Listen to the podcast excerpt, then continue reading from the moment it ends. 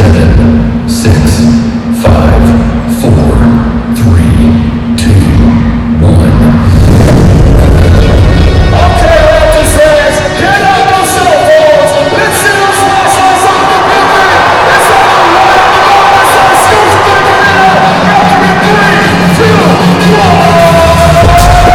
Ce dimanche soir à la Scotiabank Arena, dans le cadre de la pré-saison 2023-2024 de la NBA, les Raptors de Toronto ont affronté les Taiwan de Cairns, une équipe de la Ligue nationale de basketball australienne. Il s'agit du 12e match d'exhibition de Toronto contre une équipe internationale, mais c'est le premier depuis 2019. Les Raptors n'ont pas rencontré d'équipe étrangère depuis leur victoire convaincante de 120 à 82 contre Melbourne United le 5 octobre 2019.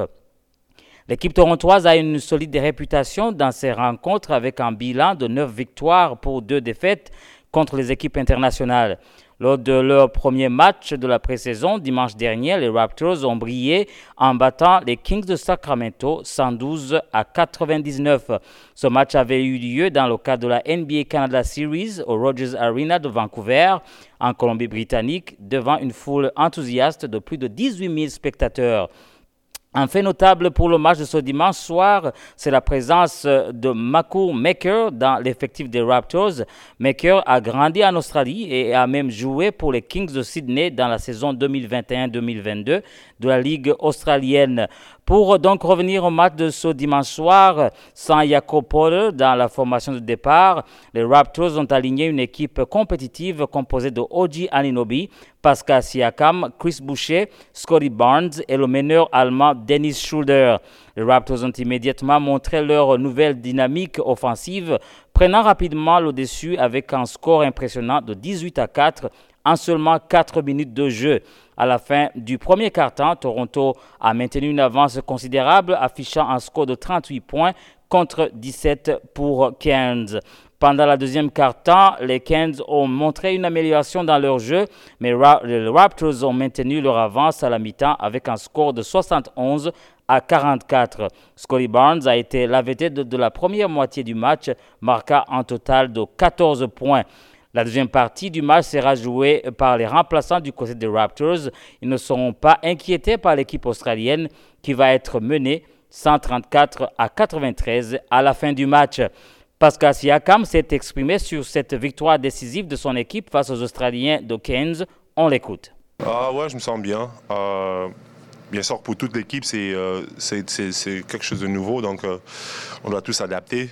Mais euh, pour le moment, ouais, moi je continue juste à faire ce que j'ai à faire, essayer de voir comment je peux aider en défense, en attaque. Et comme je, l'ai dit auparavant, à, la fin de la journée, c'est les meilleurs joueurs, ça, ça, ça, ça- sort toujours. Donc euh, pour moi, j'ai j'ai pas, pas de- d'inquiétude.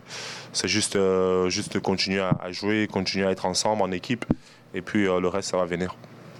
Il n'y avait pas Yak aujourd'hui et Chris était à sa place. Qu'est-ce que Chris Boucher amène de plus lorsqu'il est dans le 5 de départ euh, au début du match? Ouais, non, Chris, euh, son énergie, euh, il est, c'est un, un athlète et il joue avec beaucoup de force, de prendre des rebonds. Euh, ouais, j'ai- j'ai- j'aime bien Chris. Il, arrive, il a fait son boulot ce soir.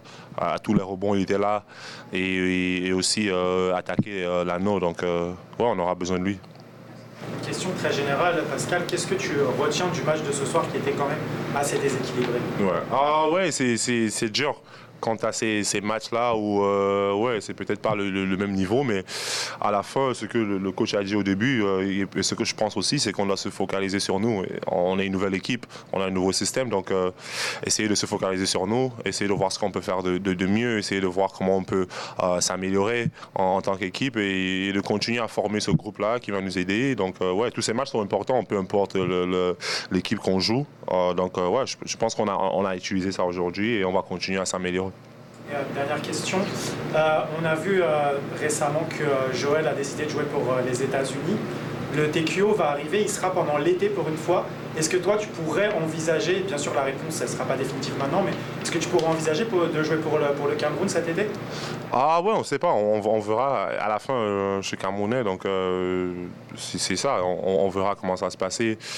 Et bien sûr que c'est pour moi, c'est une saison euh, très très importante pour moi euh, en ce moment-ci. Mais bon, ouais, moi je suis toujours la porte est toujours ouverte, donc de toute façon. Donc, je suis Camerounais et c'est c'est dans le sang, en fait.